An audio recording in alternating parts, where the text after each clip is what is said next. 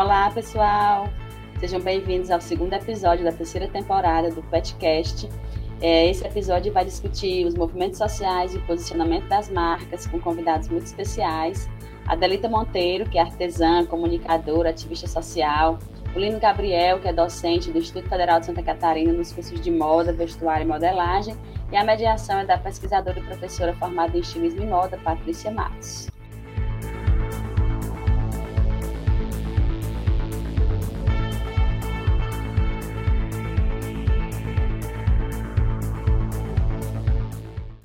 Bom, gente, eu digo que estou aqui com meu coração assim palpitando, eu estou realmente sentindo ele aqui no meu peito, porque às vezes eu até me belisco para saber se está acontecendo, se isso é verdade, como é que é essa história? Eu estou aqui como convidada, ao invés de participante da, da SAN, né, apresentando o trabalho, por exemplo, em algum GT. Né? Mesmo à distância, né, porque a SAN tem 10 anos, então ela começou, eu não morava aqui em Fortaleza, né, eu tinha ido para São Paulo voltei agora, recentemente, vocês já sabem essa história, alguns. Mas eu acompanhava a distância e vibrava com os temas, enfim, com as, as, mesas que eram propostas, e sempre tive vontade de mandar trabalho, mas acabou que nunca aconteceu. Mas tinha muita vontade de estar aqui com vocês. Eu percebo como a Sam é muito querida por todo mundo que já passou por ela, né? Acho que tem aí uma coisa compartilhada que é de um orgulho de ter feito parte, de fazer parte. E a gente que está aqui, né, contribuindo, né, ou simpatizante, ou sei lá, próximo, a gente também sente esse orgulho, né? Enfim, então parece que é real, está acontecendo. Acho que alguém aqui me avisou. Estou aqui mesmo com essas pessoas que eu admiro muito, né? E antes da gente conversar e passar a palavra para eles, eu vou falar rapidamente, o mínimo possível, tá? É, falar um pouquinho aqui de mim. Meu nome é Patrícia, sou Patrícia Matos. É, alguns aqui imagino que não me conheçam, mas alguns até já devem ter me conhecido. Sou uma mulher cis, de pele parda, lida socialmente como parda, tenho cabelos cacheados, estou com uma blusa, uma camisa estampada, cortelha, uso um óculos de armação tartaruga, um batom escuro, que mais? Ali atrás de mim tem uma parede azul duas estantes com alguns livros, uns quadrinhos de amigos ilustradores, artistas e um abajur que eu coloquei para dar aí um climinha aqui. uma esquentada aí na conversa. Bom, sou professora e pesquisadora, tive a honra de ser professora dessa casa, professora substituta, e tenho pesquisado na, nas áreas de moda, obviamente, nas relações com gênero. Tenho mestrado em comunicação e semiótica, especialização em de criação ou em direção de criação de moda pela FAP e graduação aqui em estilismo e moda pela UFC nesta casa. Bom, atualmente eu estou vinculada a um grupo de pesquisa na IF, que é aqui da UFC, e lá a gente tem estudado como que o ensino de moda se, se formou, né, se constituiu de forma colonizada, e também talvez né, a nossa busca é como descolonizar esse ensino de moda e tem sido um, um, percurso muito interessante que a gente divide, né, aqui com algumas pessoas, como Lino, a professora Francisca, a professora Emanuele Kelly, que fazem parte, e a professora Cíntia, a nossa idealizadora. Também faço parte da coletiva de estudos As Avessas, que estuda moda, gênero e decolonialidades, que foi idealizada pela Natália Rosa, que também faz parte do NAIF, e a Jamile Souza, e também da qual fazem parte outras membras, que é a Ana Júlia Mello Almeida e a Bárbara Cravo. E pertence também à REDEM, que é a Rede de Estudos Decoloniais em Moda, que também faz parte, é o idealizador Lino, ele vai já se apresentar. Bom, é, o tema dessa mesa, né, como vocês já sabem, é movimentos sociais e posicionamentos de marca. É um tema que particularmente me interessa muitíssimo. Acho que nas disciplinas que a gente discutiu, teve a oportunidade de discutir, foi um tema que sempre é recorrente sobretudo pela possibilidade que ele nos dá, ou mesmo a sensação de mudança, né? Pensar sobre os movimentos sociais, essa possibilidade de mudar. E para a gente contextualizar um pouco, e eu acho que isso vai estar um pouco na fala aqui dos nossos convidados, convidadas, é, a gente sabe que talvez é, eu esteja aqui sendo um pouco reducionista quando eu falo sobre isso, mas apenas para contextualizar. Movimentos sociais são fenômenos, né, organizados, históricos, obviamente, né, organizados por pessoas que têm aí lutas, né, que, enfim, defendem ou lutam algo, por alguma causa específica social ou política. É claro, né, como eu disse, são fenômenos históricos localizados, né, localizáveis, e são fenômenos coletivos, né, que se organizam aí por buscar ou demandar, exigir mudanças, direitos, direitos civis, o mesmo de tensionar, provocar transformações em uma sociedade, especificamente essa aqui, sociedade brasileira, que ainda se faz de forma muito desigual, injusta. Ou como diria aqui o filósofo, filósofo camaronês, o Attila Mbembe, sobre um regime necropolítico. Bom, no Brasil a gente sabe que temos aí, ao que consta, né, garantido por lei a, o direito à manifestação. Isso desde a nossa Constituição de 1988, né? Está lá no artigo 5 No entanto, a gente sabe que a coisa não é, ou talvez não funcione tão bem assim, né? vide aí a crescente, a, a acirrada aí dos, dos movimentos conservadores nessa toada aí por tentar conservar as coisas como elas são, ou seja, aquelas coisas que a gente já falou antes, desiguais, né? Bom, mas aqui a gente está hoje, eu acredito, né, para juntos esperançar futuros, né? Eu acho que essa mesa é um pouco para também pensar, para além de denunciar ou de colocar quais são os problemas da moda que muitas vezes se apropria de determinadas pautas, né? Acho que aqui talvez estejamos juntos, né? Enquanto designers, educadores, ativistas, atuantes, tentando pensar como é que a gente pode se organizar coletivamente aí em prol dessas mudanças que a gente gostaria de ver. Bom, a gente sabe aí que no Brasil, pelo menos os movimentos sociais se organizam, pensando aqui historicamente, né, de forma mais organizada a partir da década de 70. E a gente pode pensar muitos desses movimentos, Direta Jazz, o movimento feminista, é claro que ele é anterior, mas aqui a gente pode pensar onde isso se adensa, né? O MST, o MTST, enfim, o movimento LGBT que num primeiro momento se denominava, né, eu digo a parada do orgulho gay em 1997 e mais mais próximo do contemporâneo a gente pode citar o movimento dos estudantes, o movimento passe livre. Aqui lembro também do da marcha do orgulho crespo, um movimento estudado pela pesquisadora Maria do Carmo Santos e o movimento negro. Acredito que a gente vai conversar sobre isso hoje né, aqui com os nossos convidados é, que são convidados muito queridos e estimados, né, que nos trazem aí essa inspiração para pensar ou esperançar esses futuros. Bom, eu vou pedir para que os nossos convidados possam se apresentar, porque eu acredito que ninguém melhor do que eles para falar um pouquinho sobre a sua trajetória. E eu acho que a gente pode, talvez, para começar essa conversa, a gente tinha combinado o seguinte: talvez cada um possa fazer uma fala de 15 a 20 minutos, né? E depois a gente abre para o debate, né? Eu pedi aqui ajuda a Yasmin para que possa recolher as perguntas. Eu fiz algumas perguntas também na minha conta do Instagram. A gente vai coletando essas perguntas que com certeza vão surgir aí no chat e depois da fala aqui dos nossos convidados, essa fala de abertura, a gente abre para esse bate-papo. Bom, quero convidar primeiramente a Adelita Monteiro para que a gente possa conversar sobre o que, que a gente pensa, o que, que a gente está entendendo sobre moda? Né? Eu acho que essa pode ser uma pergunta norteadora desse, desse primeiro papo. E depois a gente passa a palavra pro, para o professor Lino Gabriel. Pode ser? E vocês que mandam, né? Perfeito. Adelita, muito obrigada pela tua presença aqui. Fique à vontade, o espaço é todo seu. Em primeiro lugar, gente, boa noite a todas, a todos, a todos. É, Patrícia, olha, toda vez que eu venho pra cá, eu fico nessa, nessa vibe aí de é, tá acontecendo mesmo, de verdade. eu tô participando dessa mesa com esse povo. E, inclusive, aqui hoje, além de pessoas que eu já sei, conheço o trabalho e admiro muito o trabalho, tem minhas professoras, para quem eu dei muito trabalho quando eu fiz um cheiro grande, Joel, um cheiro grande, Araguaci, a Francisca também. É uma honra para mim enorme ter participado de momentos com vocês.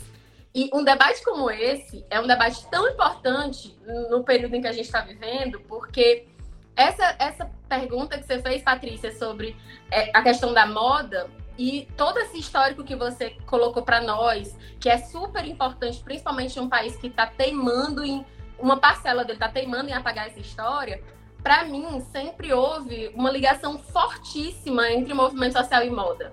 Foi inclusive o que me fez é, jovem, militante, militante comunista de esquerda, escolher fazer estilismo para bugar a cabeça de todos os meus companheiros de atuação e para bugar a cabeça dos meus colegas de moda. E era muito fácil para mim explicar. Veio como se fosse uma coisa contraditória e eu não entendo onde é que vocês estão vendo contradição nisso. E eles, como assim? Como assim uma militante da periferia, da, de Fortaleza, comunista, marxista, tá fazendo estilismo e moda? Esse curso burguês. E eu dizia, ah, mas é porque eu tinha que fazer qual curso? Eles, você tinha que fazer ciências sociais, você tinha que fazer agronomia. Eu dizia, mas aí vocês estão querendo me quebrar, porque ciências sociais fez o Fernando Henrique Cardoso, né, meu amor? agronomia, olha aí pro agronegócio. Ou seja, é uma coisa completamente absurda e também muito limitadora você acreditar que a moda não tem nada a ver com o movimento social que a gente faz, com tudo que a gente vive, principalmente pra gente que é de periferia, onde a roupa que a gente veste é toda hora uma linguagem super importante para nós. Por exemplo, eu comecei o meu movimento social no hip hop. A roupa que a gente vestia não era uma coisa qualquer, era um dos nossos maiores símbolos. Conseguir perceber isso, para mim, foi, foi um processo super interessante por esse motivo. Porque da mesma maneira que as companheiras e os companheiros não entendiam essa questão do estilismo, eu explicava, dizendo, olha, Parem de ver moda como se fosse algo meramente mercadológico. Vocês também estão falando de cultura, vocês também estão falando de linguagem, vocês estão falando de algo muito maior que roupa. Né? Comecem a perceber isso. E eu tive a oportunidade de me aprofundar com professoras maravilhosas no estilismo que me deram esse embasamento para eu passar na cara das pessoas, para ir para, para além das minhas percepções, mas as leituras que eram indicadas. E a mesma coisa eu fazia no estilismo, porque quando vinham os questionamentos de algumas colegas, como assim uma comunista fazendo moda? Eu dizia, entendam, é simples. Yves Saint Laurent para todo mundo. Porque essa ideia de você compartilhar o que é bom, o que atualmente no capitalismo é algo extremamente restrito, inacessível, exclusivo, tem que estar tá na nossa ideia de luta por igualdade é o teu direito de conseguir. Eu não sei, eu sou realmente socialista. Eu espero que a gente venha a, a viver em um mundo onde nós não consumiremos na lógica mercadológica que a gente consome hoje, mas onde você seja capaz de usar a roupa que você quer para comunicar o que você quer de uma maneira muito mais livre do que a gente tem hoje. Né? O, e, e sempre disse, entenda uma coisa, o capitalismo é restritivo. Para ele é importante que só 1% da população tenha acesso à cultura, à arte, à moda está enquadrada nisso. Quem quer uma sociedade igual quer a divisão inclusiva dessas coisas. E é por isso que é tão importante um momento como esse a gente conseguir agregar a luta que é feita todos os dias. Eu sou ativista desde os meus 15 anos de idade. Por um motivo simples, gente. Nasci pobre, não entendo pobre de direita, não entendo pobre que não gosta de política. assim, não é porque eu sou iludada, não é porque eu li muito, não é nada disso. É porque eu pegava Conjunto Ceará Aldeota para ir para faculdade. então, formação política, luta de classes, Igreja Portugal sem luz e com buraco, aldeota toda urbanizada e tendo inclusive comunidades paupérrimas ao lado de arranha-céus luxuosos. Esse tipo de concepção é, precisa ser resgatado e precisa ser resgatado em todos os âmbitos da nossa sociedade. A militância que vocês fazem, que aqui eu conheço é só professora posicionada nessa bagaça, é algo que muda a vida das pessoas, porque acolhe, inclusive, as pessoas que entram no curso com uma concepção, achando. Eu, eu ria tanto quando as professoras, vocês chegavam lá e diziam assim: vocês parem de achar que vocês vão fazer estilismo porque, vocês leem revistas de moda, porque não é isso que é estilismo. E começava o debate na sala e, e eu percebia como era massa, como surgiam as concepções e, e mudava a mentalidade das pessoas. E você conseguia perceber gente que já estava começando a ver uma questão social, cultural e política da moda. Eu, eu também tive a oportunidade de ser assistente de alguns estilistas aqui, né, quando antes mesmo de estudar eu já era assistente, que é como Lindenberg Fernandes, Cândida Lopes, Francisco Matias. E vou focar aqui. Lindenberg, é impossível você não pensar em cultura, você não pensar em política quando você é amiga e assistente do Lindenberg. Né? Quando você desenvolve os acessórios dele e ele chega com coleção cigana, que passa por todos os ciganos do, do mundo e coloca a questão da desigualdade e eu catei todos os elementos para fazer essa coleção do Lili na feira da Granja Portugal. Tinha, eu fiz acessórios que vinham de corrente de bicicleta, a ferramenta e, e sucata de relojoeiro e que tanto as roupas dele quanto esses acessórios tiveram uma repercussão nacional imensa, porque eles tinham uma linguagem para além da estética. A estética era uma linguagem de contestação, né? Do que era isso, do que podia ser feito disso. E outra coisa que eu acho super importante quando nós estamos debatendo moda, movimento social, aqui no Ceará, aqui no Nordeste, é quando a gente pega isso como uma ferramenta de autoafirmação da nossa cultura. Porque, como artesã, né, sou artesã há muitos anos, do que eu sempre vivi, foi do que eu sempre me alimentei, foi de artesanato. Eu tive um ateliê lá no centro de turismo, todo mundo deve conhecer a Insetur, por mais de 10 anos, que não resistiu a esse, a esse desgoverno, né? Não resistiu, quebrou, porque, enfim, somos muitos os fechados por Bolsonaro, não com Bolsonaro, né? É, mas eu passei muitos anos percebendo a importância de ser artesã, de ser designer, de trabalhar com moda e de usar isso como instrumento de reafirmação da nossa cultura. Porque, gente, como doía o coração da pessoa dizer assim, valha, mas o preço é esse? Eu achei que era mais barato, porque é artesanato. Olha que loucura! Então, existe uma militância que é, é crescente, recorrente, necessária e a moda que a gente faz, ela também é um processo de militância. E ela é uma militância política em diversas, em diversas áreas. Não especificamente na área de combate ao governo federal, que eu acho fundamental e lógico, né? Foco nisso, acho que é necessário nesse momento. Mas, para além disso, quando isso tudo passar, que vai passar, nós vamos conseguir derrotar essa galera. Como se a Patrícia, nós vamos esperançar não é tempo da gente desistir, então nós vamos vencê-los. Quando nós vencermos essas pessoas, o que, que o nosso trabalho vai fazer? Qual é a ligação que ele vai ter, por exemplo, para a gente transformar a moda que a gente produz em geração de emprego e renda para as pessoas?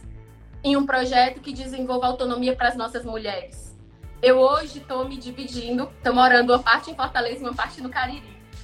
E aí você percebe, por exemplo, a importância de você desenvolver projetos de reafirmação das mulheres em uma das áreas onde mais se matam mulheres no Brasil. E a moda, gente, é um caminho, a moda como a cultura em si, é um caminho tão fabuloso para você fazer isso, tão fabuloso, sabe? Abre tantas portas. E eu acredito que é uma das nossas obrigações quanto seres humanos porque, para além de artesãos, designers, professores, estilistas, nós somos seres humanos e temos responsabilidade com o mundo que a gente vive.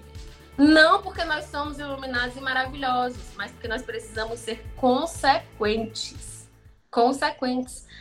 É, já desenvolvo formação política há muito tempo e uma das grandes perguntas que eu sempre fiz nas formações políticas, principalmente quando era para a juventude, era assim: eu abria a roda, a gente fazia uma roda e todo mundo se apresentava, e depois de todo mundo se apresentar, eu perguntava para as pessoas assim: como é que você imagina a sua vida daqui a 10 anos? E, gente, todo mundo falava, eu daqui a 10 anos eram jovens, né? Eu vou estar tá formada, tia. Eu vou estar tá formada, eu vou ter um carro, eu vou ter casado, eu vou ter filhos, vou ter comprado a minha casa, vou ter viajado pro Brasil todinho. Eu, eu vou ter feito muitas coisas maravilhosas na minha vida. Eu, cara, que massa. Quando todo mundo falava, eu pronto. A outra pergunta é como é que vai estar o mundo daqui a 10 anos? Aí todo mundo, rapaz, uma porcaria. Uma porcaria, a violência vai aumentar, talvez não exista mais nem gente que estão destruindo o meu ambiente. Mas olha, tia, vai ficar uma desgraça. Eu digo, agora vocês vão me responder como é que você consegue ter uma vida boa no mundo ruim. Porque é a lógica capitalista e que a gente que trabalha com moda, a gente precisa, inclusive, é, eu acho que é só abordar de outra forma. Porque a história do individualismo, do sou eu comigo, é algo insustentável. É algo insustentável. Por isso, assim, a gente precisa fazer com que as pessoas percebam que quando nós desenvolvemos, como eu sempre desenvolvi marcas atreladas à questão de movimento social, não, não é assim, não é marketing, porque a gente sabe que existem muitas marcas que hoje atrelam essa questão, mas de maneira completamente artificializada para vender, porque já existe um mercado de pessoas conscientes, não é nada não. Hoje existem pessoas que sabem que a gente não deve usar uma marca que se utiliza de trabalho escravo. O que é dificílimo no capitalismo. A gente faz um critério, mas é dificílimo, venhamos e convenhamos. É por isso que é preciso um posicionamento de contraposição a esse sistema, na minha opinião. Porque muitas vezes você vai dizer, ah, não, eu não uso a Zara. Pois é, eu tô falando com vocês aqui com o iPhone. A gente sabe que ele também usa. Então, ah, então é o quê? Sua comunista de iPhone. Exatamente. Vamos lá, o bom para todo mundo. isso, isso é o combate à desigualdade. E a luta para que essas empresas, essas indústrias, é, elas passem a ter uma outra ótica, que eu nem sei se suportaria é, essa forma de, do fazer, né? Em escala industrial, em escala predatória, como é feito. Eu acredito que isso é algo que a gente precisa superar, é, porque o país, o país, o mundo inteiro não suporta isso. Por isso, para mim, é tão importante participar de uma mesa como essa, e tão prazeroso. E hoje eu sou aqui, uma mãe. Olha, olha o meu estado. Eu, gente, planejei fazer uma escova para participar disso aqui hoje. Era para ter passado uma base. Eu sou mãe de dois filhos, uma pequena e um de cinco meses. E os dentes dele estão nascendo. Ele não me deixou fazer nada hoje. Perdão pelo atraso, inclusive foi por isso que eu cheguei um pouquinho tarde. Mas participar desse espaço com pessoas como vocês, que eu conheço o trabalho, e sei que fazem diferença nessa área que é tão importante, tão cara para mim, porque é o meu ganha-pão. É algo do qual eu não, não abro mão. A gente tem muito debate para fazer e eu acho que nós temos um caminho maravilhoso a trilhar, porque dá para debater sobre política, movimento social e fazer coisas dentro do movimento social, utilizando a linguagem da cultura, da moda, do designer de uma maneira muito criativa. E a gente está precisando de criatividade, inclusive nessas intervenções de movimento social, porque eu particularmente não me aguento mais falar quando eu falo do jeito que eu aprendi há 20 anos atrás no movimento estudantil. Quando os meus amigos estão falando assim, eu fico brincando com eles que eu sinto vontade de dar um mute neles, porque tá na hora de mudar essas coisas, de sair de determinado pedestal e construir diversas linguagens despretensiosas que tenham como objetivo transformar a sociedade e atingir cada vez mais pessoas para elevar o nível de consciência das pessoas. Esse é o nosso papel. Porque elevar o nível de consciência é fazer com que elas se tornem pensadoras e pensadores do mundo, inclusive para nos questionar quando errar, nos estivermos. Então, eu acredito que esse é o papel do, desse evento, que todo ano é maravilhoso. É, é uma coisa que eu morro muito, morro de orgulho, porque quando alguém vem encher meu saco que eu faço estilismo, vocês não sabem nada de estilismo, deixa eu contar para vocês como é a semana de moda, vocês não entendem nada, né? E que faz diferença para os estudantes de moda e não só para eles, para quem tem nessa linguagem um farol ou um ganha-pão, ou sabe que ela é capaz sim de transformar a sociedade que a gente vive, porque tudo pode ser instrumentalizado para o bem ou para o mal. Então, olha, Vou parar aqui porque eu tô com muita vontade de ouvir vocês. E se não tomar cuidado, eu falo pelos cotovelos. e quero terminar agradecendo demais pelo convite. Não tenho palavras, é sempre muito emocionante. E é um prazer muito grande estar aqui com vocês e matar um pouquinho de saudade da Francisca, que é o meu xodó. Ai, meu Deus, a fila é grande. Muito obrigada, Delita. Você viu aí, você tem um fã-clube, né? Um verdadeiro fã-clube. Muita gente colocando aqui recadinhos do coração, elogiando, enfim, dizendo que te acompanha aí no que você tem se proposto. E eu fiquei muito curiosa com isso que você diz, né? Adorei essa frase. Como é que a gente pode ter uma vida boa em um mundo ruim? Acho que é algo para a gente pensar juntos, né? E juntos. Bom, mas sem mais delongas, vamos aqui apresentar o professor Lino Gabriel Nascimento, professor do Instituto Federal de Santa Catarina. Agora o espaço é todo seu, depois a gente vai para o debate. Fique à vontade. Muito obrigada por ter aceito aí o nosso convite. Bom, então, primeiro, boa noite para todo mundo. Eu sou Lino Gabriel, sou professor do Instituto Federal de Santa Catarina, o IFSC, eu dou aula para os cursos de moda, modelagem e vestuário, para o ensino de jovens e adultos, para o ensino médio, para o ensino técnico e para o ensino tecnológico no bacharelado.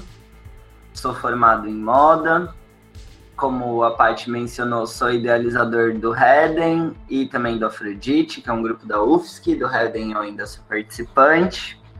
Também sou idealizador do Encontro Bafo, junto com a Natália e com a Jamile. Participo do NEABI, que é o Núcleo de Estudos Afro-Brasileiros e Indígenas do IFSC também. Participo do Boys Acadêmicos, que é um grupo de pessoas transmasculinas uh, que são acadêmicas. Participo do Gesto, que é meu grupo de pesquisa de onde eu faço doutorado. E também participo do NAIF, junto com as pessoas que a Paty já mencionou. E participo do IBRAT também, que é o Instituto Brasileiro de Transmasculinidades. Então, eu sou uma pessoa que gosto muito de participar de vários grupos. Sou uma pessoa preta de pele clara. Tô com o cabelo preso, enroladinho. É, tô com uma maquiagem de vários risquinhos em cima da sobrancelha, um risco branco no nariz e na boca. Tem alargadores cor de laranja. Tem um pouquinho de barba, de bigode. Ah, tô com uma camisa é, de florzinhas assim, meio verdinha. E atrás de mim tem uma porta e um quadro de, reca de recados. Eu sou de São Paulo, tô morando em Santa Catarina, tô aqui em Florianópolis, onde vocês podem escutar essa chuva maravilhosa. E eu trouxe um pouquinho para apresentar para vocês, Paty, se você puder marcar o tempo aí, porque igual a Deli tá falando também, se deixar eu vou embora, meu Deus do céu. Pode deixar, eu aviso. então eu preparei aqui para vocês é, uma fala que eu denominei de moda, ciências e política a história das ciências pelo viés da moda. Pode passar, por favor, Fran. Então, eu pensei o seguinte: quais são os, os métodos que eu estou utilizando, né? Quais são as teorias que eu estou utilizando para conversar com vocês? Geralmente as referências bibliográficas vêm lá no final, mas eu gosto sempre de falar desde onde que eu estou falando. Então, eu estou fazendo, eu fiz meu mestrado na antropologia, estou fazendo meu doutorado também na antropologia, uma área que eu gosto muito mas estou trabalhando com moda, que também é, foi tema da minha dissertação. Trabalho com teorias de gênero, sexualidade, teorias decoloniais, contracoloniais, e agora estou indo um pouco para as teorias de redes sociotécnicas e pós-humanas. Então eu trouxe o nome de algumas pessoas, né, alguns teóricos que eu uso, Lacquier, Thomas Kuhn, Teófilos Rifiotes e o Jean Segata Verde Vilela, de quem eu assisti no GT6 uma fala e que também me impulsionou para trazer essa fala aqui hoje. A Heloísa Santos, Sam Bercier, Audi Curiel, Geni Nunes, Natália Camusato, que é minha companheira, então também a gente tem muitas trocas uh, intelectuais, né? Enfim. Eu coloquei em negrito o nome de pessoas pretas, coloquei sub, subscrito, né, o sublinhado pelas pessoas trans e coloquei em itálico as pessoas pretas. Pode passar, por favor. Então, assim, eu fiz ali uma escadinha é, das referências bibliográficas que eu vou tentar trabalhar com vocês. Fiquem calmas, eu não vou ficar falando assim detalhes de todas as teorias, mas é um pouco do meu caminho teórico, sabe? Da minha escadinha teórica, assim. Então, eu comecei lendo lá O Império do Efêmero, li o livro de teoria de moda da Maria Rubia Santana, fui pegando umas outras coisas aqui, fui pegando é, um livro que eu acho bem legal, que é Sociologia da Moda. Depois eu comecei a estudar um pouco mais teoria de gênero, então estudei a Butler, também teoria de raça, né, ali com Angela Davis e tal. E quem eu gosto muito de ler é o Paul Preciado, que eu coloquei esses três aí, o texto Yankee, o Manifesto Contra Sexual e o Pornotopia. E agora também eu tô lendo mais porque acabou de ser traduzido Sam Bercier, que é o Homo Incorporated, o Triângulo e o Unicórnio, unicórnio que Peida é, e recentemente também saiu um livro que eu acho bem interessante, de um menino que é o Lino Arruda, que é esse monstrans experimentando hormônios. Então, assim, eu tentei trazer tanto referências teóricas quanto referências também das coisas que eu escuto, das, dos quadrinhos que eu leio, dessa produção teórica que é feita por pessoas não necessariamente na via da academia. Pode passar, Fê, por favor. Então, eu tentei pensar algumas coisas aqui, quatro coisas que eu vou tentar pensar junto com vocês. Que ciência é moda? Eu tentei pensar o gênero pela perspectiva de moda colonial, que é esse conceito que eu tirei ali do, do GT6, junto, né, com, com uma, uma apresentação da Verde Vilela. É, pensar que moda não é só mercado, e pensar um mercado de moda, né, pós-contra ou, ou colonial. Pode passar, por favor. Então vamos lá, vamos começar a coisa do ciência moda. Tem um cara, eu já vou falar para vocês, mas tem um cara que faz um estudo a respeito de como a ciência evolui, né? Como a ciência anda. Então, como eu estou fazendo antropologia, eu queria contar um pouquinho de como que foram essas escolas antropológicas que eles chamam, né? Então, bom, tem as ciências sociais lá, alguém trata muito com aquela galera das ciências sociais, cria uma nova área, que é a antropologia, e a antropologia começa a ter seus próprios paradigmas, começa a ter seus próprios métodos. Então, começa lá com um evolucionismo social, que é muito parecida com essa teoria né, da evolução uh, do Darwin, digamos assim, porque Darwin também nunca falou essa palavra evolução. Depois vem um outro cara que é o Malinowski que fala assim, não, não existe evolução né, social, o que existe é funcionalismo. Então tem coisa que funciona, tem coisa que não funciona. Aí vem um outro cara, que é o Durkheim, fala assim, não, tem umas coisas que funcionam, não funcionam, mas essas coisas funcionam e não funcionam dentro de uma determinada é, é, estrutura, né? E aí vem os caras norte-americanos e falam assim, mas essas estruturas são diferentes a partir de cada cultura, né? Cada cultura tem suas próprias estruturas. E aí vem o Levi-Strauss, que tinha lido um cara lá da linguística, que é o Saussure, que está pensando estruturalismo na linguística, e fala, caramba, esse troço aí que o Saussure está falando, estruturalismo na linguística, é como funciona a sociedade. A sociedade funciona por uma estrutura, é a mesma coisa. Vamos pegar essa teoria aqui, dar uma aplicada que vai funcionar. Inclusive, é o paradigma que a gente já vai conversar também, que a gente está preso até hoje, né? A gente não consegue sair do estruturalismo, a gente ficou preso nesse lugar, mas a gente está tentando sair. Então, outras teorias também vão sendo criadas, né, pensadas para a gente tentar sair desse paradigma.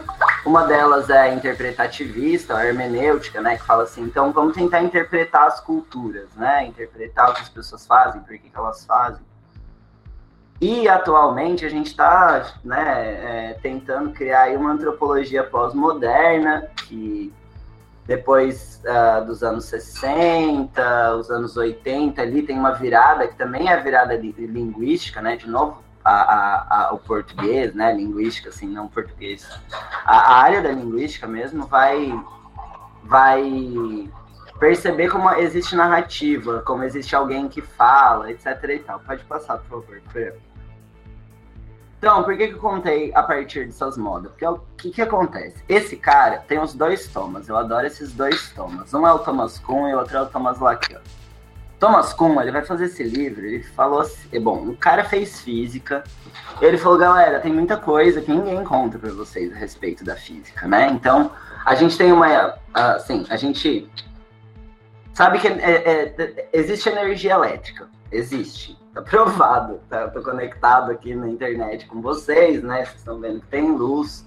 Então, assim, existe energia elétrica, mas a gente não tem consciência de como é produzido o conhecimento acerca de energia elétrica. A gente não sabe qual é o funcionamento, como que é, como que se dá o funcionamento de uma luz, né, da, da, da lâmpada da nossa casa. A gente não sabe como essa porcaria funciona.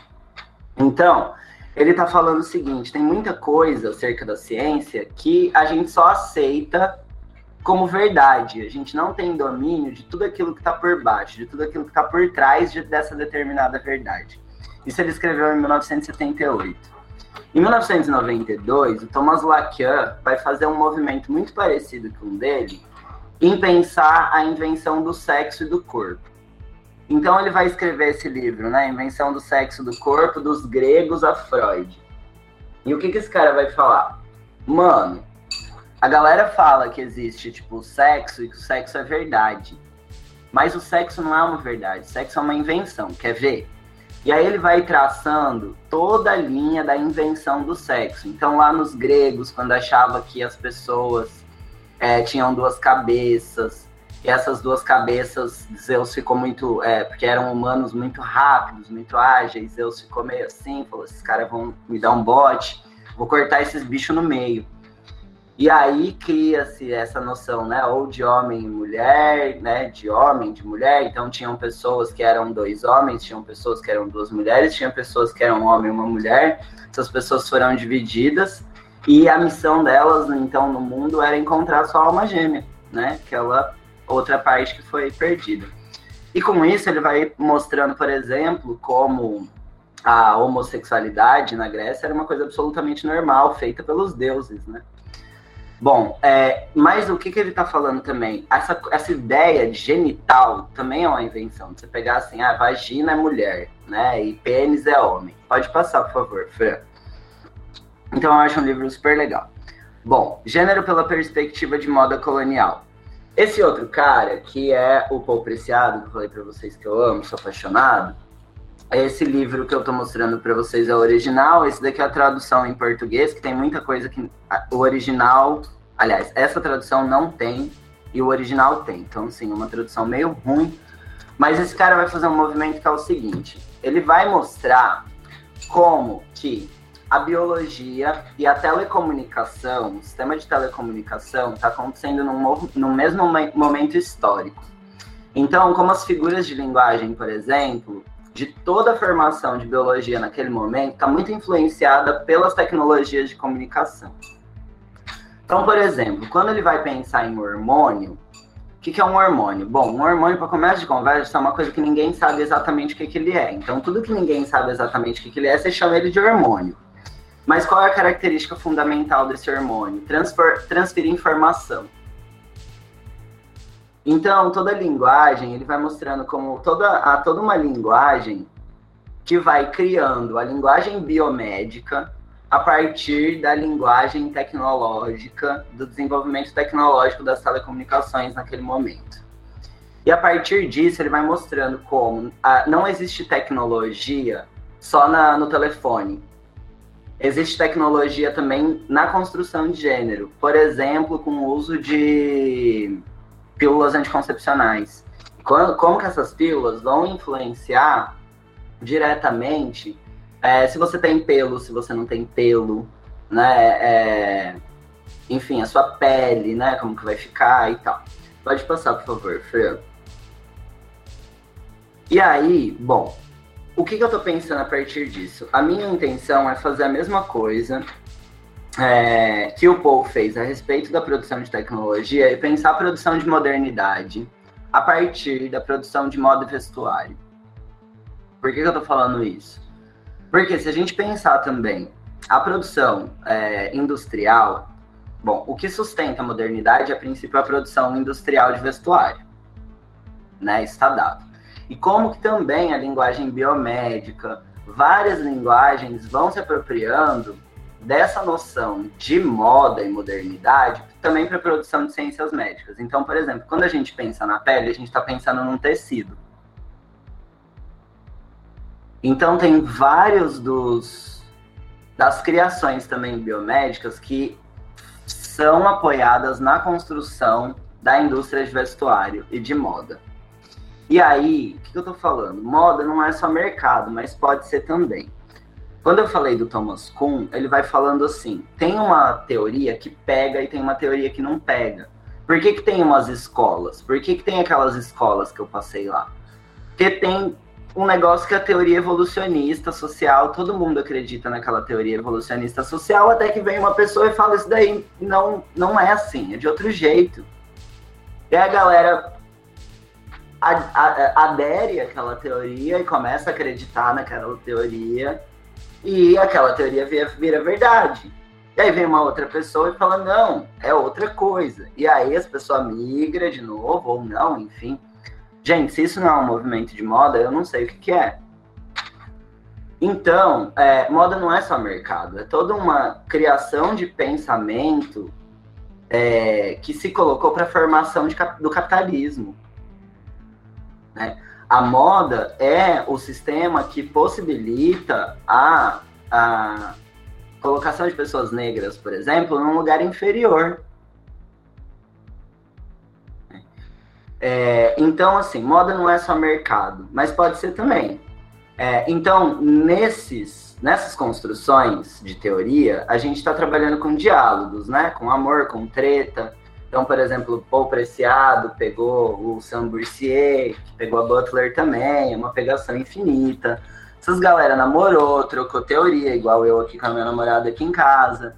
Depois, de repente, essas pessoas se separam, treta, e aí um xinga a teoria do outro, fala mal, tem isso mesmo, né? Então, assim, é, as teorias, elas são forjadas dentro de um determinado de uma determinada lógica e dentro de um funcionamento muito próprio de um determinado espaço, de um determinado lugar e dos modos com que eles estão agindo naquele espaço-lugar. Então, bom, essas galera estão conversando, o, o, o Paul Preciado está conversando com a Butler, está conversando com o Boursier, tá brigando com eles também. Aí tem toda essa questão, por exemplo, da interseccionalidade, que é sempre dada para Butler. Então tem uma treta porque a Gayle Rubin, que é uma sapatão, já tinha falado desse conceito de interseccionalidade. Aí aparece uma outra, que é a Chrishell, que já é uma mulher preta, que também já tinha falado do conceito de interseccionalidade. E aí tem coisa que é citada, tem coisa que não é citada. Aí, por exemplo, qual que é o exemplo que eu ia falar? Nesse negócio de lugar de fala, por exemplo. Todo mundo tava falando de lugar de fala, lugar de fala. A Jamila Ribeiro vai lá e escreve um livro que chama como? Lugar de Fala. Pronto, é dela. Agora, todo mundo, para falar de lugar de fala, tem que citar Jamila Ribeiro. Não, não pode, não pode falar. Então, é esse movimento de moda. A menina tá fazendo propaganda da, da eleição, gente. Vocês viram que a Jamila Ribeiro tá fazendo propaganda da eleição? Olha que loucura isso. Então, moda é, pode ser mercado? É mercado de vestuário? É mercado de vestuário também, mas é mercado de carro, é mercado do iPhone, mercado da câmera a, a gente está disputando aqui em qual, qual plataforma nós vamos entrar. É no Meet? É no, no. Não sei qual outro. É uma disputa. Né? Zoom. Né? No Zoom. No, a gente, por onde que vai transmitir? É uma treta, cara. É, a gente está fazendo escolhas e movimentos de moda o tempo todo. A gente está indo na onda, né? Nós vamos. Pode passar, por favor, Fran. Tô terminando, prometo. Bom, então, eu tô pensando aqui no mercado de moda, né? Pós-contra-colonial. Tô pensando no seguinte, que foi que eu, a fala que eu trouxe de início aqui, né? Moda, ciência e política. Então, como essas disputas narrativas, elas para irem para frente, precisa ter uma adesão, né? Ela precisa ter adesão. Para mim, essa é, é uma das características da moda, que eu já vou chegar lá.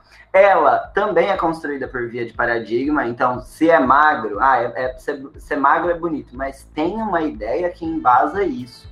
Não é do nada. Não tô falando se é certo ou se é errado, tô falando que tem uma ideia que embasa a gente achar que bonito é magro. Né? É, e nem sempre foi assim. Né? Que usar salto alto é feminino. Luiz XIV usava, então nem sempre foi assim. E o quanto a moda possibilita a gente perceber isso. A gente, obviamente, pega o pôster lá do Luiz XIV e a gente vê que o, a masculinidade de 1500, 1400 não é a mesma masculinidade de 2021.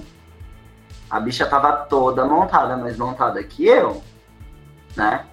E a questão das performatividades políticas. Então, quando eu passo essa maquiagem, ou quando o bolsonarista bota a bandeira do Brasil no carro, é, a gente está falando de performatividade política, né? A gente está falando de apontar a partir do viés estético ideias, conceitos, elementos que são é, que são fontes importantes de informação, de, de troca e de comunicação. Pode passar, Fran? Bueno.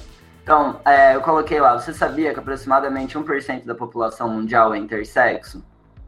Biologia não fala isso pra gente, né? E aí aparece lá o bolsonarista, lá o fio, não sei se é o 01, se é o 02, se é o 03, falando só existe XX e XY. Querido, não. Tipo, real. De verdade, não. Entendeu? De verdade. Né? Não. É, pode passar, Fran. Então, assim, a moda ainda tá, eu acho, a moda careta pra caramba. Assim, eu, olha, difícil encontrar uma área mais careta que a moda para mim. É, e, e, aí a gente precisa pensar isso, de que moda que a gente está falando, que é o que eu falo que eu pensei a partir dessa apresentação da Verde Vilela lá no GT, e a gente precisa começar a nomear as coisas, né? Então, quando a gente está falando dessa moda que começa com a ascensão da burguesia, a gente está falando de uma moda colonial, né? Como, como formação de colonialidade. Existe outro conceito de moda que é a moda matemática, aquilo que mais se repete em um determinado conjunto.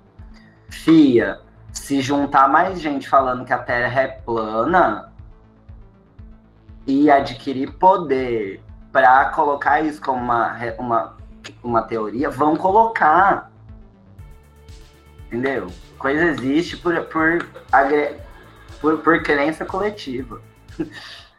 Então, cuidado, né? Pode passar, Fernando. Sim, cuidado da gente tem que ter de pensar moda real, né? Assim, como uma coisa que existe no mundo e ela influencia, é influenciada, existem movimentos. Então, bom, considerações finais. O que, que eu acho que daria para a gente fazer com a moda? A moda parar de ser careta e não é brega, como que é cafona, porque brega é bom. Então, passo um, atualizar-se das tendências científicas. Não adianta a gente ficar se atualizando da calça jeans com boca fina ou boca larga e não se atualizar das principais tendências. Né? Agora estão querendo fazer aí, é, proibir, ah, já é proibido, né? Vários, vários lugares proíbem escrever linguagem neutra. Porque vai sair uma lei que não pode escrever linguagem neutra. Mas a ONU está fazendo guia de linguagem neutra, queridinha. Então, assim, sério, você vai seguir a lei ou você vai seguir a, sabe? Tipo assim, que tendência você vai seguir? Porque não existe uma tendência só, não. Né? E toda escolha é uma escolha política posicionada. Passo 2. Atu Atualizar-se das formas de produção dessas tendências científicas. Porque as viradas epistêmicas é justamente de como produzir ciência. Essa história de falar em terceira pessoa, gente, que baboseira. Uma baboseira, entendeu? A gente precisa sair desse paradigma de fazer trabalho teórico em terceira pessoa. Isso é um posicionamento ético, político, epistêmico, teórico. Né? Passo 3. Pensar as formas de aplicabilidade dessas teorias na moda. Porque não adianta a gente ficar falando assim, ah, o mundo vai acabar. O mundo vai acabar, todo mundo que é capitalista sabe que o mundo vai acabar. Então a gente precisa entender e forjar teorias para aplicar no sistema de moda, nas empresas de moda. Passo 4, utilização dos conhecimentos e metodologias da moda e do design nessas teorias, porque essas teorias também são careta pra caramba. Os caras não conseguem pensar mais do que duas é, geração de alternativa em teoria. A gente precisa parar de fazer teoria para fazer teoria, para ser produtivista e começar a fazer igual a gente faz no método de design de moda. A gente precisa fazer teoria para ver se funciona, para ver se fica bom. Faz teoria, faz teoria, ah, que é uma bobagem, não vai funcionar, já bota o modelo para trás, igual a gente faz com as metodologias de design de moda. E produzir, né, produzir teorias que sejam contra e decoloniais. Quando a gente vê, né, a partir do passo 1, 2, 3 e 4, entender exatamente o que é fazer uma moda colonial, o que é uma moda decolonial ou contra-colonial, a gente vai conseguir fechar o ciclo e entrar nesse sistema realmente de ciência de moda, de produção de moda, de mercado, de tudo isso. Pode passar? Eu acho que eu acabei. Muito obrigado. Desculpa se eu falei muito. E os meus contatos estão aí. E fiquem à vontade para tirar dúvidas. Obrigado. Foi muito bom, Lina. Acho que você trouxe provocações muito importantes. Acho que primeiro você localiza o debate, né? Eu acho que você traz esse bom embasamento teórico para a gente, de onde você está partindo, quais são os autores com quem você conversa, para pensar a moda, seja para colocar o dedo na ferida, para pensar a cafonice na moda, para depois a gente pensar esse, esses passos que você coloca, né? Eu acho que você tem uma coisa aí propositiva que é muito interessante, né? Mais do que a gente ficar aqui no campo da denúncia, que muitas vezes a gente está muito habituado a denunciar a moda, a moda, a moda não presta, a moda vamos jogar lá fora, quem vai fazer com essa moda? É o fim da moda. Não, acho que você traz aí possibilidades de atuação que vão deixando aí caminhos para a gente, né, de possibilidade mesmo. Queria saber se alguém tem alguma pergunta, se puder deixar no chat. Eu tenho as minhas, mas se vocês quiserem fazer perguntas, podem deixar. Yasmin está coletando tudo aqui, tá? Bom, vou começar com uma primeira pergunta para vocês dois, né? É, para a gente pensar aqui o seguinte, né? Estou lembrando um pouco da mesa que aconteceu no Bafo, né? Organizada aqui, idealizada pelo Lino, Natália Rosa, Jamile Souza que a pergunta que direcionava um pouco as discussões era se a diversidade estava na moda, né? E aí eu fico pensando, indo na toada dessa discussão, que inclusive renderam papos muito, muito interessantes. Acho que esse encontro está gravado, acho que o Lino vai me complementar, me confirmar ou refutar. Mas acho que vale a pena recuperar isso. Mas é que eu quero perguntar também, indo nessa toada, se além do, da coisa da diversidade está na moda, né? As empresas que agora, de repente, vão fazer um, um setor da diversidade para pensar a diversidade, muitas vezes há aquele limite, né? De incluir para excluir, né? Inclui, mas coloca em serviços, né? É, de menor importância, vamos dizer assim. Existe essa questão. E aí eu queria saber o seguinte: vocês acham também que, indo nessa, nesse caminho de discussão, será que o ativismo também estaria na moda? Porque eu tenho me preocupado muito, tenho visto essa discussão que está presente tanto no âmbito, né, pensando como o Lino coloca, qual que é a moda das teorias. Essa discussão está presente tanto na teoria, seja quando a gente pensa ativismo, ativismo, seja quando a gente pensa ativismo das redes, né, net ativismo, ou ainda essa, esse termo mesmo, nessa discussão de consumo de ativismo, para mim gera uma certa estranheza, assim, né? Eu queria saber o que é que vocês pensam sobre isso. Ô, Lino, bom, eu adorei a pergunta, até porque, vou falar, eu acredito, e aí como quem milita há mais de 20 anos, eu acredito que está na moda sim, viu, Patrícia? Porque a, a forma como as pessoas veem o ativismo hoje é muito diferente do tempo em que eu vi que quando eu entrei no movimento estudantil com 15 anos, meu pai parou de falar comigo e minha mãe se desesperou, sabe assim? Hoje não, hoje minha mãe acha bonita minha sobrinha fazer history ativista. E vou falar uma coisa para vocês, acho ótimo. Porque se a gente quiser olhar só por uma lógica chata, eu amei a fala do Lino, até porque eu acredito que você conseguir ser disruptivo em várias questões que parecem intocáveis é maravilhoso. No, no campo científico, eu não tenho propriedade para falar ali. Mas quando você fala do meu ouvido, soa muito bem algumas questões, como, por exemplo, vamos parar de produzir só por produzir, sabe? Vamos, vamos começar a colocar as nossas teorias na prática, porque não adianta você só inchar currículo lá. E como militante, eu vivo isso cotidianamente, né? De muita gente que produz muito, mas que tem uma compreensão de realidade que muitas vezes se orgulha de chegar na minha comunidade e a gente não entendeu o que a pessoa fala sobre a nossa comunidade da tese que ela fez, entendeu? Eu brinco, galera, menos, né? Seja menos. Então, você ser capaz de é, agregar a riqueza da academia que é necessária, que hoje em dia a gente tem uma extrema-direita que quer nos privar disso. Você conseguir usar essa ferramenta para popularizar o conhecimento, eu acho que é fundamental. Sobre a moda e o ativismo, eu sou totalmente contrária ao que eu vejo algumas companheiras e companheiros meus. E eu sou do PSOL, quando as pessoas me perguntam, você é petista? Eu disse, sou pior, sou do PSOL. e aí tem uma galera muito chata que fica pegando no pé do Felipe Neto e eu digo, cala a boca, deixa o menino defender os progressistas. Porque tu não consegue falar nem com a tua mãe direito e o menino consegue falar com todo mundo.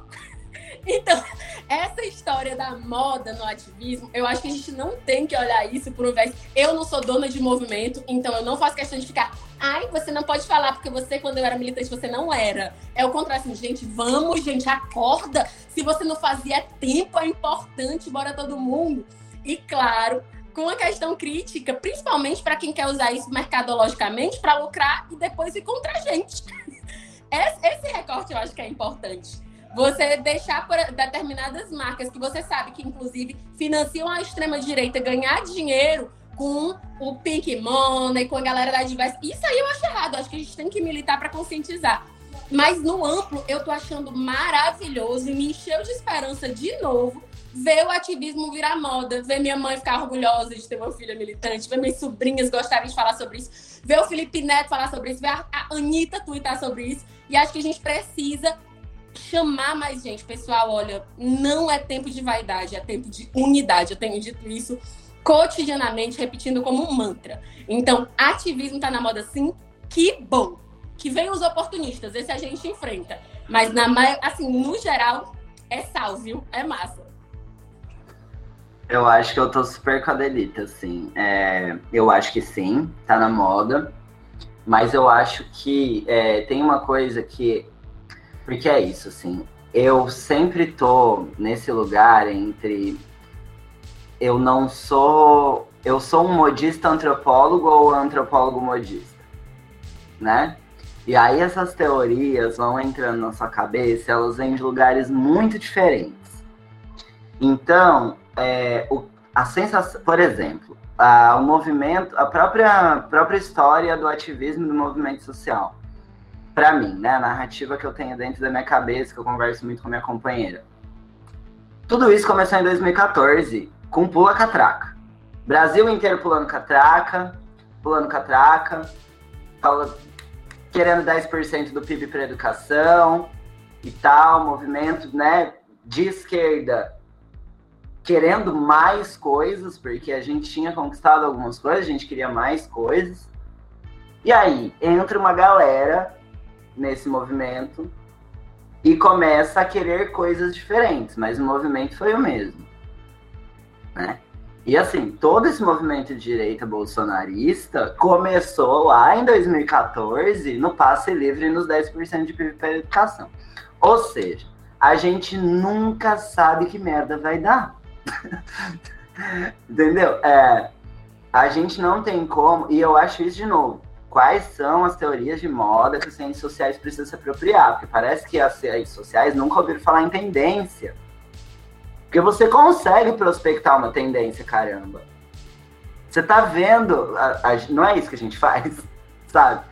Então, assim, você consegue ver uma, uma prospecção de tendência. Quando? Quando começa a ver quando a galera começa a reclamar de ter bandeira de partido no movimento.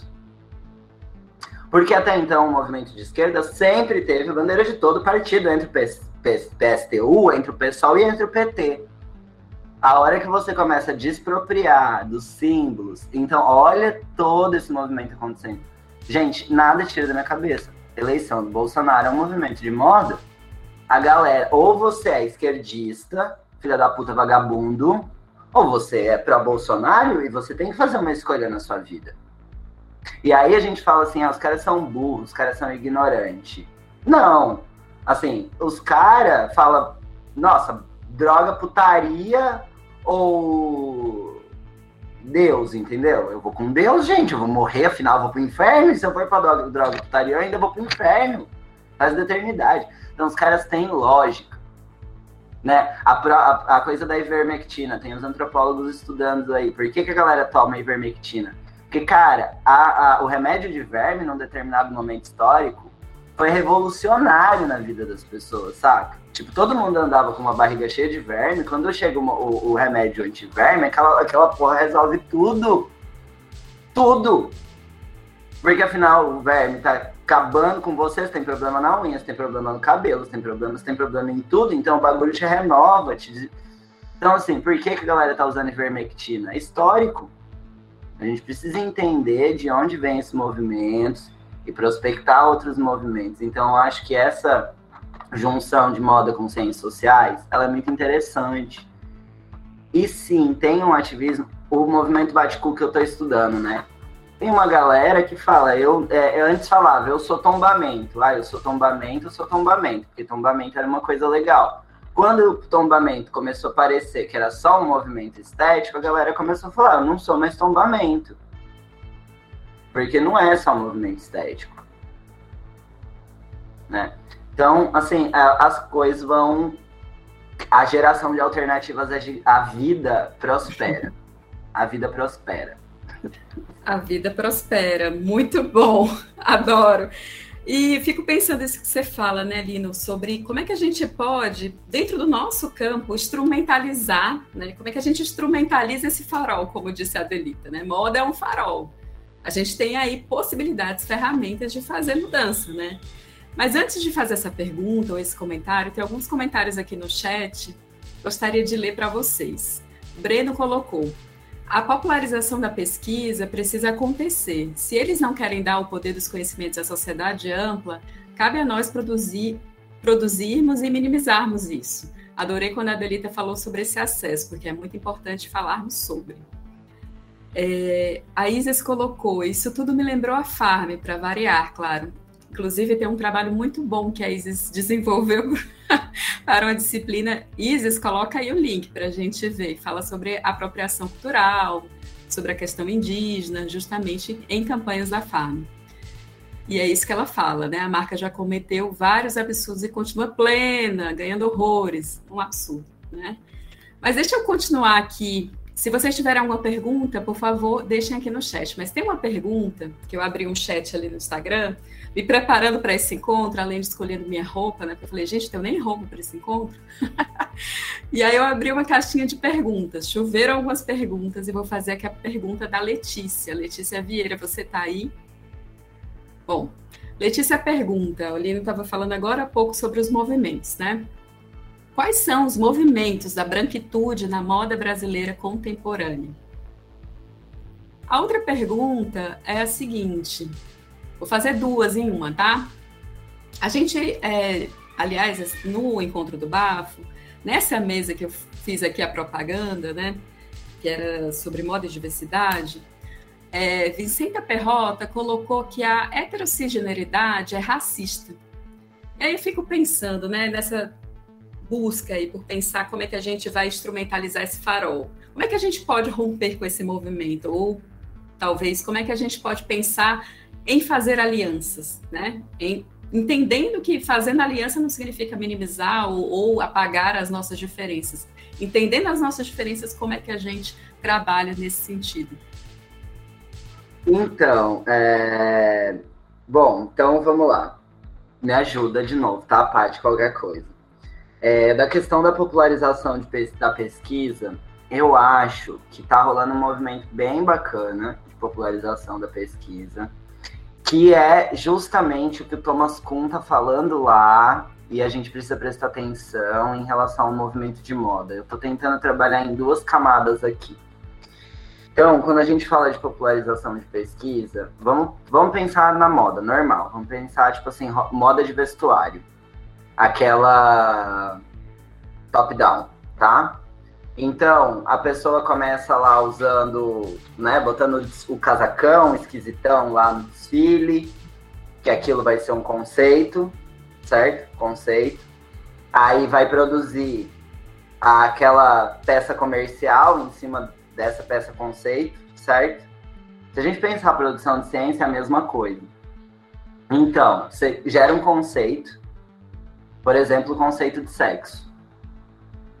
Sexo, existe sexo. E esse sexo é masculino e feminino, homem e mulher. E aí você gera uma coisa comercial, uma coisa palatável, então você começa a criar várias regras que fazem isso parecer verdade. Como, por exemplo, as pessoas são XX e XY, quando toda medicina, toda biologia sabe que nem todo mundo. Aliás, para começo de conversa, ninguém é XX e XY porque são três genes, é XXX ou XXY. Então, assim, não é dois. Mas como que você vai ensinar isso na aula de biologia? Falando que 1% da população é intersexo? Não. Então você ignora todo 1% da população e cria uma teoria palatável, comercial né? É, então, bom, por um lado, eu acho muito legal a popularização, porque hoje todo mundo já ouviu falar da Jamila Ribeiro e no lugar de fala. Por outro lado, como acontece na moda também, quando a gente vai pegar, comprar o tecido lá, não vai ser o tecido que a.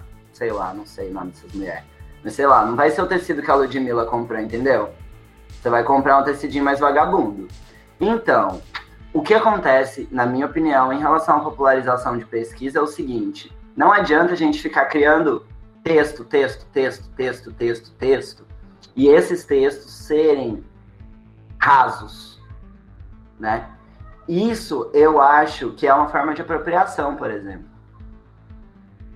Né? Então, um conceito que antes era popular como lugar de fala passa a ser de uma pessoa que é a, lógica de, como que se fala, de, de direito autoral. Mas peraí, esse direito autoral. Então, assim, o que, que a gente está dizendo? O que, que eu estou dizendo aqui?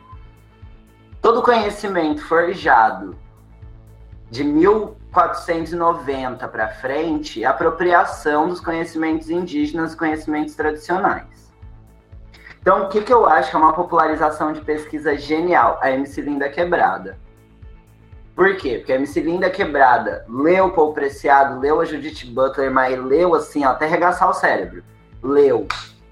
Aí ela vai lá e faz uma música, faz um conceito, escreve mulher, por exemplo. Sou mulher de peito e pau.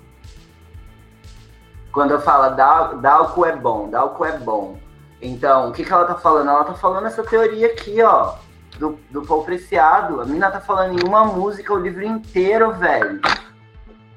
Num álbum, vários livros. Ela tá estudando muito teórico. Então, a, a, arte, né, o cinema, a literatura, a música, eu acho que é uma, são formas excelentes de popularizar. A moda. São formas excelentes de popularização da pesquisa. A gente não precisa ficar fazendo, pensando pesquisa só escrita, só livro. Eu não tenho dinheiro para publicar um livro, gente. Ninguém nunca vai me citar, velho. Ninguém nunca vai me citar. Entendeu? Eu não vou ficar é, submetendo coisa para revista. Eu tô aqui com vocês, tô fazendo teoria pra caramba. Sabe, tem um Linktree lotado de coisa, lotado de aula, ninguém me cita. Por quê? Porque a minha fala é menos importante do que um livro que tem uma editora lá de São Paulo. Faz uma tradução vagabunda. Movimento da branquitude na moda. É isso aí, ó, gente. É pegar nosso conhecimento, se apropriar do nosso conhecimento, e quem ganha mais dinheiro com isso daqui não é o Paul Preciado. Quem ganha dinheiro com isso aqui é o dono da editora. É o que a Delita tá trazendo. Então, o que a gente quer? Meio de produção na nossa mão agora. Nike Adidas no nosso pé, iPhone no nosso bolso. Entendeu? Aí eu vou poder escolher publicar um livro. Aí eu vou falar, não, tenho a Coé agora, vou publicar meu livro. Bem chique, bem bonita. Só para fechar, heterossexualidade racista vem de tudo isso aí, de você que, querer dizer o que, que é homem, o que, que é mulher, com quem que o homem faz sexo, com quem que a mulher faz sexo, como que faz, para que que faz, que é para quê? Para ter filho né? Aí, bom, quando as bichas branca, malhada, vai lá e adota uma criança, pode, entendeu? Porque aí você volta e retorna na lógica de ter filho. Então, duas bichas hoje têm filho. Então, ai, o mercado tá respirando de novo. Ufa! Fran, querida, obrigada, Lino. Levantou a mão. Não, mas a Delita pode falar, depois é porque eu quero certo. fazer uma fala, uma, uma fala, não é uma escrita. Tá ótimo. Adelita, sua vez. Fica quase nada para falar. Mas olha, só, só uns toquezinhos sobre. Só para concordar, isso é mania de militante. Falar mesmo quando a pessoa falou tudo. Mas existe uma coisa que. E quando o Lino falou eu vou dizer para vocês que para mim, a universidade para mim, e eu lamento muito dizer isso, foi um processo super difícil. Foi super difícil porque eu trabalhava e era muito complicado trabalhar e fazer a faculdade, porque a faculdade era durante o dia. E passei por muito perrengue. Além disso, teve outro processo, que era de não compreender essa questão do conhecimento acadêmico. Como a Malu não está compreendendo que eu estou trabalhando agora. Tá inventando que se machucou, tá um negócio horroroso. não se machucou coisa nenhuma. Peraí, meu amor, deixa a mamãe trabalhar rapidinho aqui. É, mas eu lembro que quando eu fui falar, e eu acho que eu fui falar com a Francisca, eu não tenho certeza, sobre o que, que seria o meu TCC, eu queria fazer meu TCC expedito celeiro. E eu fiquei super angustiada com um detalhe. Eu não quero escrever uma coisa que o seu expedito não entenda. Francisca, não, não me peça para fazer isso, porque eu não vejo sentido nisso. Como é que eu vou fazer meu TCC falando sobre a genialidade dele e ele vai ler e não vai entender porcaria nenhuma, porque existe, existe toda. E, e aí eu tô falando como leiga no assunto que eu acabei não tendo a oportunidade de me aprofundar, porque é isso, a vida me fez sair da universidade. Meu tra... eu, eu tinha que escolher entrar na universidade, eu trabalho, eu tinha que trabalhar, né? Então, assim, é, eu não me aprofundei, mas sempre foi uma angústia minha. Sempre foi uma angústia minha a, a gente ser visto, por exemplo, na periferia como objeto de pesquisa. E que as pessoas produziam é, teses sobre nós que nós não conseguimos compreender, né? Outra coisa que para mim também tem muito a ver com o tema é, vamos lá, eu sou feminista, mas eu vim de um movimento popular que não teve acesso à academia, por isso, como é que a gente escreve sobre isso? Falta literatura sobre isso, porque de onde a gente vem, a escrita não é algo acessível pra gente. Então, como é que a nossa oralidade consegue chegar? E olha, que eu sou periferia Nutella, gente. Eu tenho plena consciência disso. Eu tive minha primeira filha com 35 anos. Minhas amigas tinham com 16. Eu tinha pai dentro de casa, meu amor. Sabe? Então eu tenho consciência, inclusive, do meu lugar de privilégio dentro da periferia. Só que também era totalmente diferente de quem não começou a trabalhar com 15 anos de idade para sustentar a família. Sabe? Que era o caso meu, dos meus irmãos lá em casa. Então, assim, eu acho que existe a necessidade, a necessidade da gente conseguir popularizar essa, essa essa teoria passa muito sobre a responsabilidade social para a transformação dessa sociedade. Se o seu saber científico tem compromisso com a transformação da sociedade e não apenas com o seu status quo. Eu acho que essa é a escolha. Né? E em relação aos outros temas, eu não tenho propriedade, acho que o Lino já me ensinou um monte de coisa. É, e a Malu não vai deixar eu terminar de falar. Então eu vou acalmar ela aqui, daqui a pouco a gente continua. Maravilhosa, muito eu obrigada, Felipe. mãe! é bem isso. Fran, por favor, fique à vontade. Gente, vocês me conhecem e sabem que eu não consigo escrever tudo que eu tenho para dizer. Então, eu resolvi atrapalhar aqui, né, as falas, né, no sentido das perguntas, para reforçar o que o Lino nos traz e a Adelita também, que eu acho que é um questionamento da construção da vida, né? Da ciência, né? Da, do Ocidente, né? De várias coisas que a gente, né? Desses modelos todos que o Lino coloca com relação a sexo, a gênero. E aí, quando me chamou muita atenção uma coisa que a Dalita falou, e que foi com relação a essa coisa do posicionamento das marcas, né? E aí, pensando nisso, é, eu fiquei pensando nessa construção que o Lino traz para nos enquadrar é, pensando sempre como muitas vezes eu me sinto hoje com essa onda atual que está aí de extrema direita, de volta ao tempo medieval, né? Então a gente não pode mais nada, né? Ninguém pode mais nada porque, como disse o Lino, né? Duas bichas não podem ter um filho. E daí, qual o problema? O que é que isso incomoda a mim? Eu adoro aqueles memes que dizem assim, né? Se você está incomodado, pra... por que você está incomodado com a sexualidade do outro? Você não vai casar com ele, né? Então, assim, é, e ao mesmo tempo que eu digo que eu não sei porque que se incomoda, claro que eu sei porque isso é construído né, dentro de um espaço em que esses silêncios não são possíveis. Então, é, como é que a gente muda isso? A gente vai mudar isso, não vai mudar isso nem do dia para a noite, né? E nem vai mudar isso é, sem questionar. Então, eu acho muito legal quando que o, a discussão que o Lino traz, que é uma discussão, né, vamos usar os nomes acadêmicos, epistemológica, né, que é exatamente para poder a gente mudar esse padrão. Eu tive uma colega de doutorado que estudava cantador de viola, e eu digo isso sempre na minha disciplina de projeto de pesquisa, e a maior angústia dela é como ela ia escrever sobre a cantoria se ela não podia, se o cantador só queria fazer o verso e cantar a cantoria dele. Então ela queria apresentar a tese dela em forma de cantoria. Ela não queria apresentar de forma escrita um negócio desse tamanho que o cantador muitas vezes nem lhe sabe.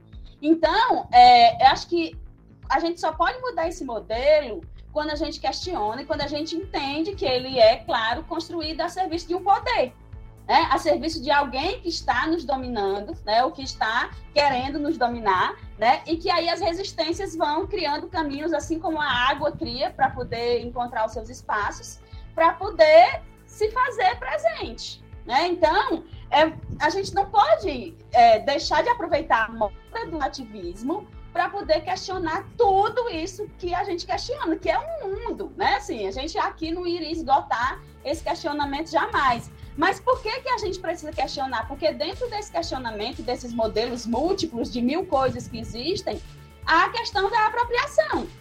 E claro que essa apropriação vai ser a serviço do poder, como eu disse antes, e a serviço dos interesses também múltiplos. Né? Então, o que, que o capitalismo faz? Ele ressignifica né, as esferas exatamente a serviço, claro, né, de quem tem mais. não é de quem tem menos. E aí, nesse questionamento, é exatamente que a gente vai poder, e aí eu vou usar a linguagem, né? Aliás, a fala da Patrícia na abertura de hoje, que eu acho que foi emocionante, que é a partir desse questionamento e dessa é, desse se fazer presente, né? Mesmo que seja desse tamanho, né? E aí a Adelita me contempla muito quando ela diz que não é momento de vaidade, é momento de união, para que a gente consiga chegar exatamente nesse na cabeça das pessoas para elevar a consciência e, consequentemente, com essa linguagem, transformar a vida delas, né? De uma forma que faça sentido. Então, do mesmo jeito, vou usar aqui né, o bem e o mal, entre aspas, como metáfora. Do mesmo jeito em que o mal se apropria e ressignifica coisas que muitas vezes dizem respeito a uma minoria, a um, uma moda, a um, uma gíria né, que vem da periferia, enfim, ou que vem de outros lugares, e usa isso a serviço do poder, a gente também está tendo uma oportunidade, se a gente se unir como ativistas múltiplos, né, de ressignificar isso a nosso favor. Porque esse é o caminho, né? É como a gente está acostumado a ver. Quem está em cima, quem sempre teve tudo, não está preocupado com quem não teve nada, não está preocupado com quem está sendo morto porque não pode ser trans, não está preocupado se a pessoa é, é é, é bi, é homo, é, é inter, é o quê, né? Assim, então, é, é, a gente quer o Nike no pé, mas a gente também quer né, o direito, né? E aqui eu falo também de um lugar muito privilegiado, de uma pessoa branca, loura, né, heterossexual, que não sabe o que é isso, né? Não sabe o que essas pessoas todas passam né, no dia a dia de enfrentamentos para viver, né? Então, pensar nessa ressignificação é pensar na manutenção da vida, porque hoje em dia a pessoa não tem mais nenhum direito de viver, porque ela não tem o que comer muitas vezes, né? porque ela não tem onde morar, porque ela não tem o que vestir, porque ela não tem o direito de ser quem ela é na rua. Então, isso tudo tem o que a ver com moda, Francisca. Amo a Adelita quando ela diz tudo, né? Porque a gente não tem como não pensar nessas transformações se a gente não passar por esses posicionamentos que a moda hoje também nos dá essa oportunidade. Né? Então, através da marca, através da roupa, através da aula, através do brinco, através do acessório que eu uso no meu cabelo, do dread da Letícia, né? eu posso dizer quem eu sou no mundo e eu posso me unir com outras pessoas que também pensam um sentido diferente para essa existência. Né? Então, desculpe, falei demais, mas era só para amarrar essa coisa da performance, né, que também pode ser usada para outros fins, né, e que não seja necessariamente o fim dominador. Beijos. Maravilhosa! Falou demais, não, falou tudo! Muito obrigada. Bom, são nove horas agora, né? A gente está aqui se encaminhando para os finalmente. E agora é o momento da gente chorar, porque essa mesa está lindíssima. Foram aqui aulas, né? Acho que a gente teve uma verdadeira aula, uma conversa também muito boa. Então, quero aproveitar aqui e pedir para que vocês coloquem as considerações finais para a gente se encaminhando para o nosso fechamento. Olha, eu ia pedir para o Lino fazer, mas eu tenho que aproveitar o momento de calmaria. então, gente, e as considerações finais, uma coisa que a Balu começou a falar e eu não consegui continuar falando, que o Lino disse que eu acho fundamental, é que quando nós hoje vemos um país polarizado politicamente, e mais do que nunca, o que a gente veste diz muito que a gente é. Eu, por exemplo, me controlo para não dar na cara de quem eu encontro com blusa da seleção brasileira. Tô brincando. Tô brincando. Mas, enfim, é, eu acho que o momento que a gente está vivendo hoje é um movimento de realmente elevar a consciência de classe, de fazer as pessoas perceberem a importância da política da nossa vida. O que, que a política pode fazer com o país? Nós estamos vendo isso, assim, todos os dias acontecendo e principalmente, são dois detalhes que eu não queria que passassem desapercebidos. O primeiro, o primeiro, por mais que essas pessoas pareçam estúpidas, elas não são estúpidas. Elas têm método e elas têm motivo para atuar do jeito que elas atuam. Nós não estamos em um país que perdeu 600 mil vidas e que está vendo tudo ser devastado do meio ambiente ao emprego, a falta de comida na mesa do povo brasileiro, porque o Bolsonaro é ignorante. Ele está atendendo a interesses que estão sim sendo atendidos. Por isso ele não cai. Por isso que a gente se mobiliza, a gente coloca a gente na rua, a gente fala, fala, fala e ele continua lá. Apesar de tudo, porque ele está entregando o que o setor capitalista burguês desse país e internacional quer, sabe? Não é à toa. E tá entregando bonito para se ver. Em dois anos, ele fez coisas que a gente nunca imaginou. Porque quando o Lino coloca aqui sobre 2014, eu só diria que isso começou em 2013, porque eu estava nas manifestações da Copa das Confederações em 2013. 2014 já eram as manifestações da Copa do Mundo. E foram nessas manifestações que aconteceu exatamente o que o Lino falou, que nós que éramos de partido não conseguimos levantar nossas bandeiras. Eu lembro, inclusive, que eu fiz uma fala no Dragão do Mar, que eu disse, gente, que é isso? Vocês estão querendo dizer que a gente que está aqui, historicamente levando bomba com vocês, é igual ao partido que historicamente manda bomba na gente? Vocês estão loucos, sabe? E aí começa mesmo um movimento que a gente não sabe direito onde vai dar, porque o movimento popular é isso, ele é autônomo e a nossa obrigação é disputa de consciência. Ganha quem disputa mais consciência. E hoje a gente tem uma guerra, e a moda também tem a ver com isso, de comunicação. Não adianta ser chato ser velho. Eu vivo brigando com a galera do movimento. Eles insistem em entregar panfleto, minha gente. Eu digo, pessoal, deixem de ser, como a gente diz aqui no, no Ceará, bando de berel. Você faz uma postagem em rede social, você entregou dois mil panfletos, ainda teve 1.500 pessoas que entregaram panfleto para você, sabe? Essa é a realidade. Ah, a gente não sabe lidar com ela. Aprende aprende, ressignifica, se apropria, porque senão o que vai acontecer é você ter um presidente que na pandemia queria deixar o povo sem auxílio emergencial, a oposição ganha o auxílio emergencial e meu vizinho vai buscar o auxílio emergencial dizendo eu vou pegar ali o dinheiro do Bolsonaro, porque a gente perdeu a guerra da comunicação. Então, o, a, a, nossa moda, a vestimenta, a comunicação são setores importantíssimos, fundamentais para essa guerra ideológica que a gente está vivendo. Por isso, primeiro, não vamos taxar essa galera de burros porque eles não são, não vamos subestimar o poder deles porque eles não estão enterrados. Vamos lutar para que a gente consiga compreender que hoje a unidade dos progressistas no país é o mais importante e vamos encontrar gente boa do jeito que a gente está fazendo aqui, porque é o que livra a gente de não se jogar de um penhasco. é um encontro bom como esse. Então, muito obrigada, minha gente, por essa oportunidade, por esse encontro lindo. Eu queria ficar conversando até amanhã de manhã, mas não dá. um cheiro grande, meu povo. Muito obrigada, Delita. Você é maravilhosa. Lino, por favor, se você puder colocar as considerações finais. Nossa, gente, só de acordo com a Delita, assim, ó, assina embaixo. Pode botar meu nome aí. É, eu queria agradecer é, a Júlia, a Yasmin, a Cíntia, a Patrícia, a Francisca, e eu já tinha participado da Semana Zero, então a minha segunda participação aqui na UFC, agora na SAM. Fico muito feliz que vocês me façam esse convite, podem contar comigo sempre. É, eu amo estar com vocês. Uh, eu só queria falar, assim, para finalizar mesmo, quanto é importante a gente. A, eu acho que isso que a Adelita estava falando, né? A gente ter acesso a várias narrativas sabe? A gente precisa acessar várias narrativas. Então a gente precisa acessar a narrativa do conhecimento acadêmico, que é uma narrativa. Tem que ler os boy branco mesmo, os caquéticos lá, os mortos tudo, lá da, né?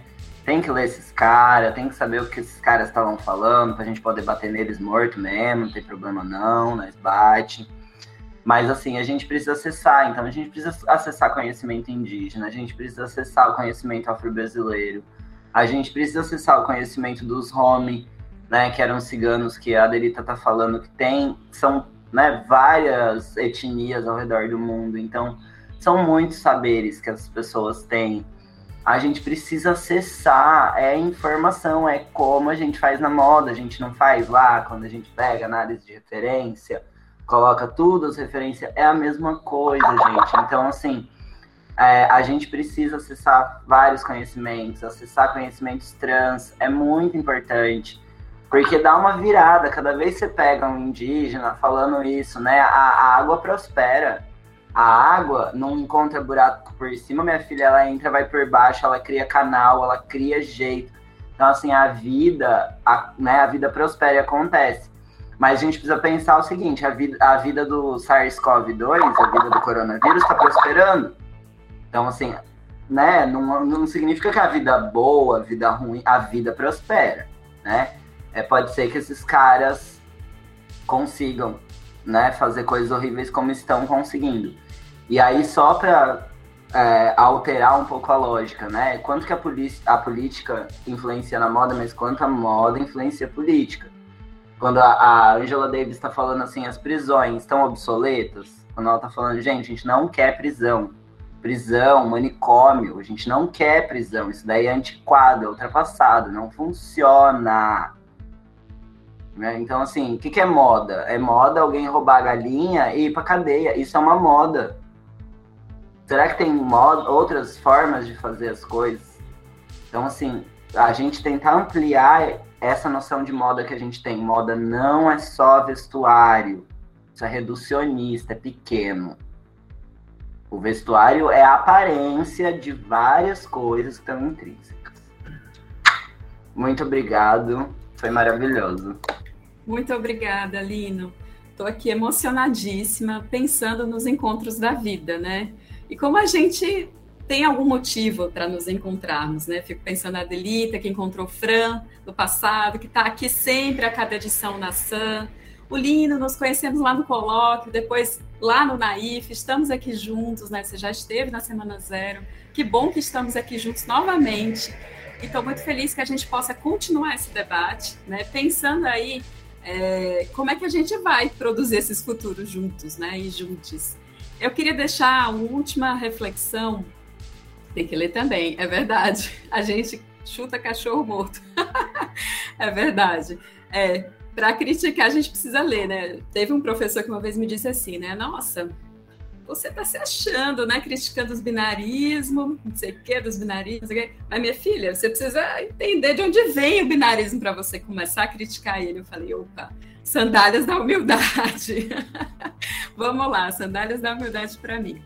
Bom, eu queria deixar aqui fazer uma última, trazer uma última frase, até muito engraçado, porque acho que a gente está em alguma sintonia, né? Claro, com certeza, em muitas sintonias, é, porque é uma frase do Paul Preciado e eu estava aqui pensando, né? A gente até, em alguns momentos, se, se, sente um pouco estranho falar em esperança. Às vezes parece uma coisa relacionada à questão é, religiosa, espiritual. E, na verdade, não se trata disso. E também não se trata de uma esperança boba ou esperança utópica. Muitas vezes é justamente essa forma de esperançar, de acreditar ou produzir nesses futuros, né? E a frase dele é a seguinte: foi numa entrevista em junho de 2020 ele que contraiu Covid-19 e questionado como é que é que ele via esse momento político, né, sociopolítico, como é que ele pensava, se ele estava pensando no campo da, né, da tragédia, no campo né, dessa coisa do binarismo, é tragédia ou é esperança. E ele disse o seguinte, lá pelas tantas, já no finalzinho da entrevista, depois posso deixar o link. Vou ler o que ele diz, tá? Abre aspas. A alegria também é aprendida a alegria é uma tecnologia de vida. E a alegria também é uma técnica de resistência. Se muitas pessoas não estão felizes, tudo bem. O que realmente me assusta é a maneira dissimulada como a apatia se torna, talvez, a forma mais sofisticada de captura neoliberal. Diante disso, a utopia é necessária. Pode ser musical, poética. É aí que a arte é fundamental para mim, como baluarte contra a tristeza porque a arte é sempre uma estratégia de alegria. E aí talvez a gente possa complementar que a moda talvez seja essa nossa estratégia de alegria. Eu acho que está muito próximo ao que tudo que já foi dito tão bem por Lino, Adelita, Francisca e todos vocês. Bom, quero agradecer mais uma vez aqui a Adelita e ao Lino, a professora Francisca, a todo mundo que compõe aqui o PET, todo mundo que esteve hoje aqui essa noite. Foi uma noite linda, maravilhosa. Muito obrigada por esse convite. E bom, nos encontramos, espero que em breve. Um grande beijo.